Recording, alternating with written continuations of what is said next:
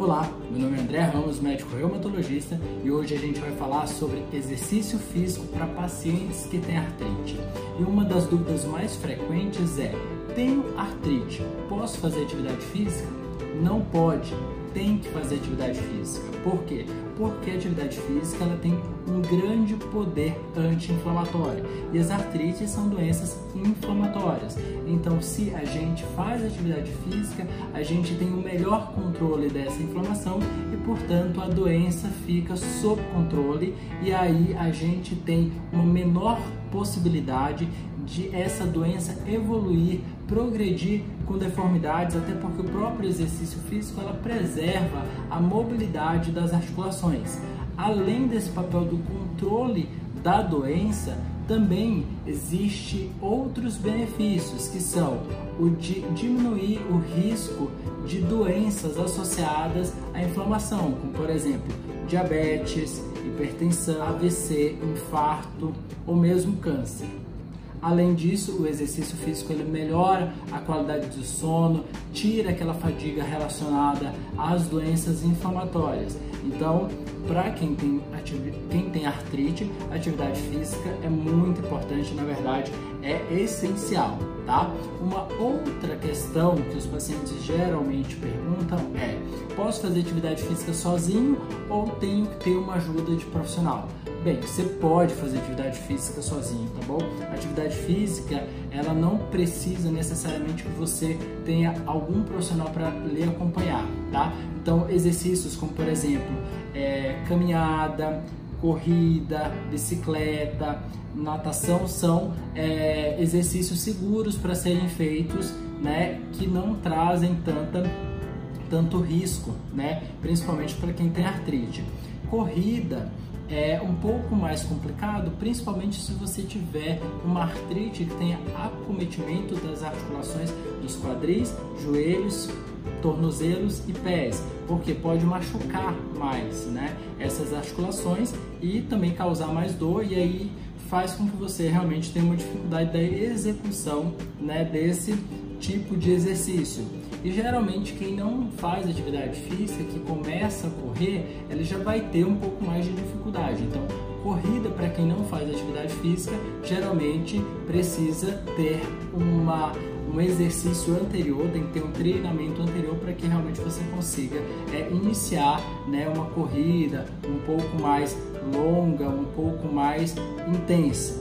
Musculação musculação é necessário que haja uma orientação com relação principalmente a dois aspectos: a realização correta dos movimentos e com relação à intensidade, né, ou ao, a sobrecarga necessária para realizar aquele movimento, tá? Então, em geral, pessoas que nunca fizeram musculação também é necessário tenham uma orientação inicial né, com um educador físico, fisioterapeuta para que seja então introduzida e que para que você consiga fazer ah, o exercício de forma mais adequada, tá bom? Atividades com muito impacto, como por exemplo crossfit ou esportes como futebol, vôlei, basquete, é, exercícios que têm bastante impacto, esses a gente desaconselha que sejam é, iniciados por, por quem tem artrite, né? Se forem iniciados, eles têm que ser com um acompanhamento e além disso tem que ser também é, acompanhados de exercícios de fortalecimento, como por exemplo musculação, né? Concomitantemente para que evite a sobrecarga de determinadas articulações e, portanto, a gente tenha lesões. Pilates. Pilates é uma outra modalidade bastante procurada, por quê? Porque já esteve mais na moda é, e as pessoas né, que geralmente têm é, algum tipo de doença reumática perguntam se podem ou não podem fazer Pilates. Bem, Pilates é um tipo de exercício né, que é uma técnica, na verdade, desenvolvida e ensinada, né, geralmente com supervisão. Então, são exercícios específicos, geralmente a pessoa precisa, na verdade, ter um instrutor ali com ela para que ela conheça o movimento e para que ela possa realizar aquele movimento. Em geral, são movimentos que precisam muito né, do autocontrole e do autoconhecimento do corpo. Então, geralmente, quem faz Pilates conhece bem o seu corpo e conhece também bem o movimento que está executando, e isso proporciona a diminuição do risco de lesões associadas a esse tipo de é, prática ou de atividade física é, específica, tá bom? É, uma dica geral é de que quanto melhor você conhece o próprio corpo, quanto melhor você conhece o exercício que você está fazendo e quanto melhor você conhece a sua doença, você tem um menor risco de desenvolver algum tipo de lesão é, relacionada à prática de determinada atividade física, tá? Se você é, não faz atividade física ou está inseguro da realização da atividade física e tem a oportunidade ou tem a possibilidade de fazer a atividade física com é, acompanhamento, o ideal é que você realmente faça com algum tipo de acompanhamento, tá bom? É, e qual profissional você então deve procurar, né? Os principais profissionais mais envolvidos com a atividade física são o educador físico, o fisioterapeuta e o terapeuta ocupacional, tá bom? É, mas independente da formação acadêmica do profissional, é importante você entender que você precisa procurar um profissional que esteja é, treinado para aquela condição a qual você tem, tá bom? Então, por exemplo, um paciente tem artrite reumatoide, o ideal é que você procure um, um profissional que tenha experiência com pacientes que têm artrite reumatoide. Ou, por exemplo, se você tem é, espondiloartrite, então você precisa procurar um profissional que tenha, que saiba né, manusear, saiba ter ali um leque de opções é, disponíveis para os pacientes com espondiloartrite, né? E além disso, também você às vezes precisa fazer a associação né, de alguns é, tipos de exercício. Então, por exemplo, quem tem artrite reumatoide precisa fazer exercício de musculação, precisa fazer exercício aeróbico, mas também vai precisar fazer exercícios específicos, tá? Por exemplo, para as mãos, que são as principais articulações é, é, acometidas nos pacientes que têm artrite reumatoide. Com qual frequência você deve fazer atividade física para melhorar da artrite?